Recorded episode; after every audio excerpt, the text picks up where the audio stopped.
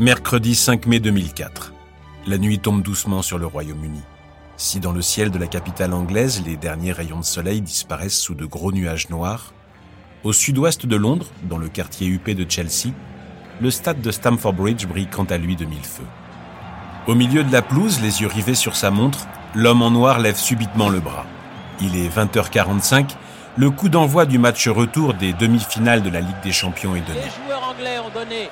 Le coup d'envoi et premier ballon évidemment dans le camp monégasque. Vainqueur 3 buts à 1 au match aller, les monégasques abordent la rencontre avec deux buts d'avance. Pas de quoi rassurer pour autant les hommes de Didier Deschamps. Dès l'entame de match, l'ASM subit les attaques répétées des joueurs anglais. Flavio Roma, le portier monégasque, résiste et repousse tous les ballons. Oui, mais jusqu'à quand? Les Blues pressent, se ruent et imposent un rythme infernal. Au bord du terrain, crispé, Deschamps serre les poings. Depuis les tribunes, l'écho des chants des 40 000 supporters anglais intensifie la pression. 23e minute, les filets tremblent une première fois. 1-0 pour Chelsea. Le but, et but Et but de une balle flottante que n'a pas pu maîtriser Romain. 44e, le scénario catastrophe se produit. Frank Lampard ajuste du droit et marque 2-0. Qui vient égaliser juste avant la mi-temps sur l'ensemble des deux. Les chants des supporters anglais redoublent, mais pour deux minutes seulement. À peine la remise en jeu jouée, Fernando Morientes délivre un ballon à Hugo Ibarra qui marque. Ah eh. Stamford Bridge est sous le choc. L'AS Monaco reprend en main son destin et ne laisse plus aucune chance à son adversaire. À la 61e, c'est le même Fernando Morientes qui finira le travail. Score final, deux partout. Et, but et le voilà, le but de Morientes Ah, il est bon celui-là, il est bon Auteur cette année-là d'un parcours exceptionnel, l'ASM atteint la finale de la plus prestigieuse des compétitions européennes. Retour sur l'une des plus belles pages de l'histoire du football français. Podcast Story. C'est dans les années 20 que la principauté fonde officiellement son club, l'AS Monaco. 1924, pour être précis. L'ASM, que l'on surnomme aussi les Rouges et Blancs, s'est très vite fait une place dans le Gotha du football français. Huit titres de champion de France, cinq Coupes de France. Aujourd'hui, la planète football tout entière connaît l'AS Monaco. De Thierry Henry à Kylian Mbappé, de Thuram à Trezeguet, les talents issus du centre de formation de la principauté sont nombreux. Oui, le football fait définitivement partie du rocher. Et quand ce ne sont pas les jeunes joueurs formés au club qui impressionnent, c'est le choix du recrutement qui fait mouche. Cette saison 2003-2004 en est d'ailleurs le parfait exemple. Après deux ans de rodage, le jeune entraîneur du club, Didier Deschamps, peut désormais compter sur un effectif solide. Avec la forme olympique du Congolais Shabadinonda, meilleur buteur du championnat la saison passée, l'ASM entame sereinement ce début de saison. Oui, mais voilà, le football est imprévisible. Le championnat commence à peine et le redoutable attaquant africain se blesse gravement. À quelques jours de la fin du mercato estival, le verdict tombe. Huit mois de convalescence qui marquent la fin de saison pour l'attaquant vedette. Dans les couloirs du club, l'inquiétude se fait sentir. Au même instant, à plusieurs centaines de kilomètres de là, dans la capitale espagnole, le Real Madrid, lui, est à la fête. La star anglaise David Beckham vient d'intégrer à son tour les Galactiques et son arrivée redessine les plans tactiques de l'équipe. Victime collatérale des plans business du Real, l'enfant du pays, Fernando Morientes, semble définitivement écarté de l'effectif pour le reste de la saison. Seul sur le banc de touche, l'attaquant déprime. L'ASM saute sur l'occasion et contacte le joueur espagnol. Le projet du club est ambitieux, l'effectif est de qualité. Morientes est séduit par cette proposition. D'un coup, tout s'accélère. Le président du Real accepte le prêt de son attaquant.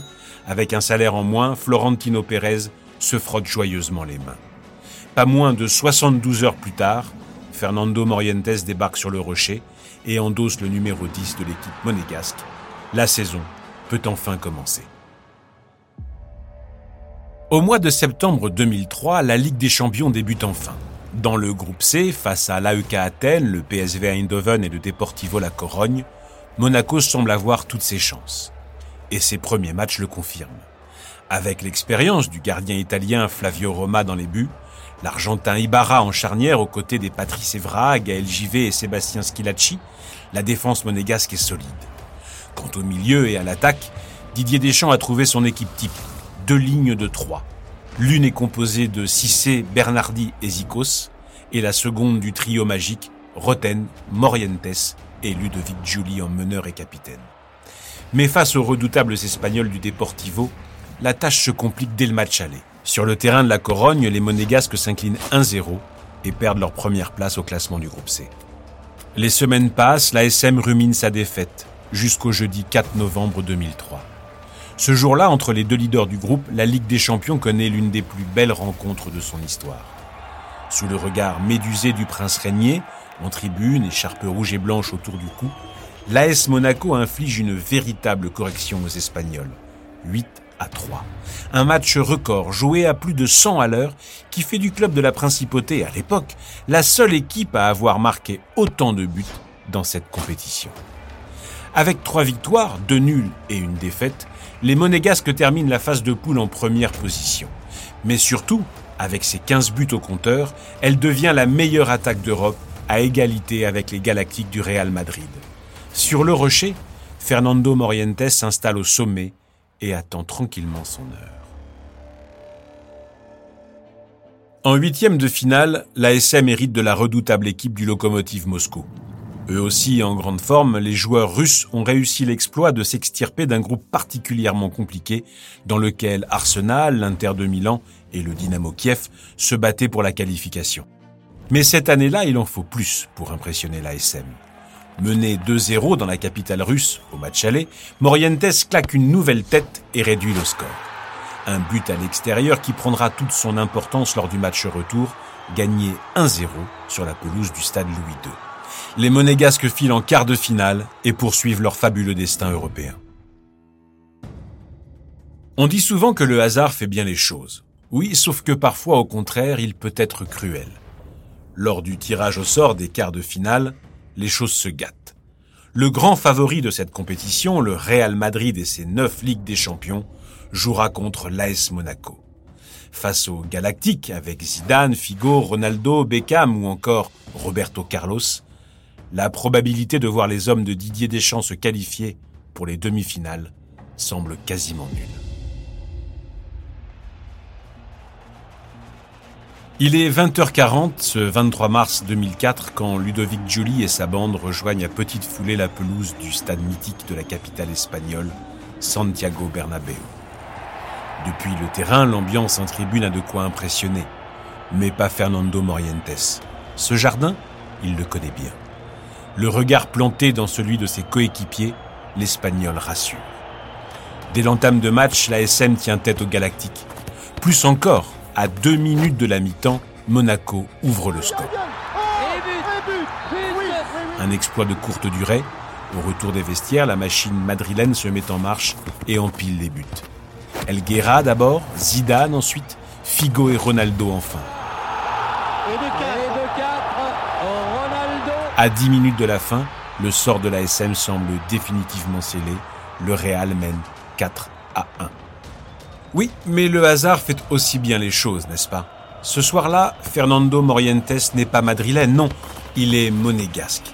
Dans les dernières minutes de la rencontre, l'Espagnol se défait du marquage et fusille d'un coup de tête majestueux la cage d'Iker Casillas. 4 à 2, score final bien senti, 4-2. Fernando Morientes redonne espoir. Oui, Monaco peut continuer à y croire. Deux semaines plus tard, c'est au tour des Galactiques de débarquer sur le Rocher. Dans un stade Louis II définitivement conquis par le jeu spectaculaire de son équipe, toutes les tribunes scintillent de rouge et de blanc. Il est 20h45, Thierry Roland et Jean-Michel Larquet saluent les millions de téléspectateurs français et débutent euphoriques les commentaires de la rue. Le stade Louis II, comme vous ne l'avez jamais vu, regardez comme c'est beau, un stade plein, plein, plein. On ne peut pas mettre un spectateur de plus pour ce match retour, Jean-Michel, qui promet vraiment beaucoup. Une demi-heure de jeu, le Real ouvre le score. de Raoul sur cette accélération de Ronaldo. La SM n'en démord pas et réaccélère la cadence. Giuli et Morientes, survoltés, réussissent l'exploit de renverser la situation en inscrivant à tour de rôle trois buts somptueux. La planète football n'en revient pas. Avec ses deux buts inscrits au Bernabeu au match aller, Monaco élimine le Real Madrid et intègre le dernier carré de la compétition. Les Galactiques, tête basse, quitte la pelouse du stade Louis II. C'est fini C'est fini Qualification Ah, c'est extraordinaire Avec cet exploit, c'est le monde tout entier qui fait désormais connaissance avec le club de la Principauté. Quant à Morientes, il tient définitivement sa revanche. Après un club espagnol, place à une nouvelle grosse écurie, les Anglais de Chelsea. Contrairement au tour précédent, le match aller de cette demi-finale se déroule à Monaco. L'enjeu est donc clair, impérativement gagner cette première rencontre. Encore une fois, la tactique de Didier Deschamps est la bonne. 17e minute de jeu, le Croate Dado Perso ouvre le score. Peu de réussite Oui, mais enfin, ça fait un Mais les Anglais répondent presque immédiatement. Oh. Les minutes passent et Chelsea semble tenir son résultat. Côté monégasque, la pression monte, la colère gronde dans les tribunes.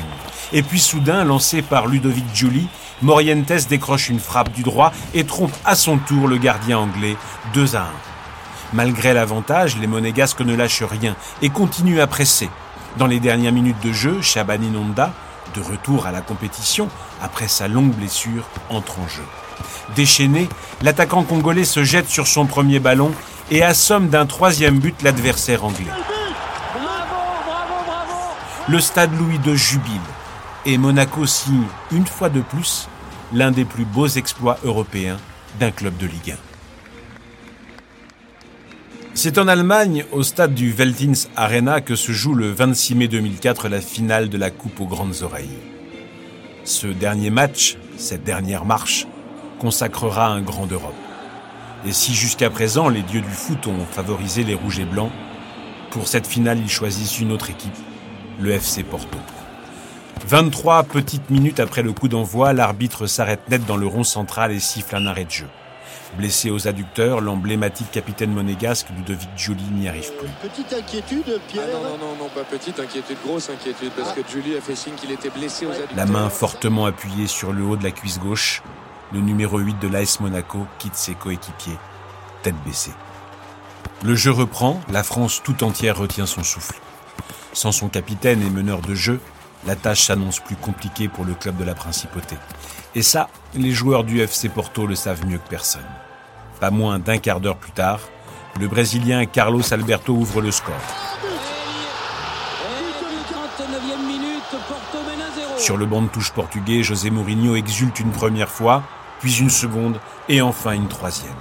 L'arbitre siffle la fin du match. L'AS Monaco s'incline en finale 3-0 face au FC Porto. Là, c'est fini. Bon, à une seconde près, la Ligue des Champions cette année sera dans le portugais. Les Portugais laissent leur joie exploser. Les joueurs monégasques s'effondrent, si près du but. Didier Deschamps réconforte sur la pelouse un à un ses joueurs. Il sait ce que c'est, lui. Il a déjà vécu la victoire et la défaite.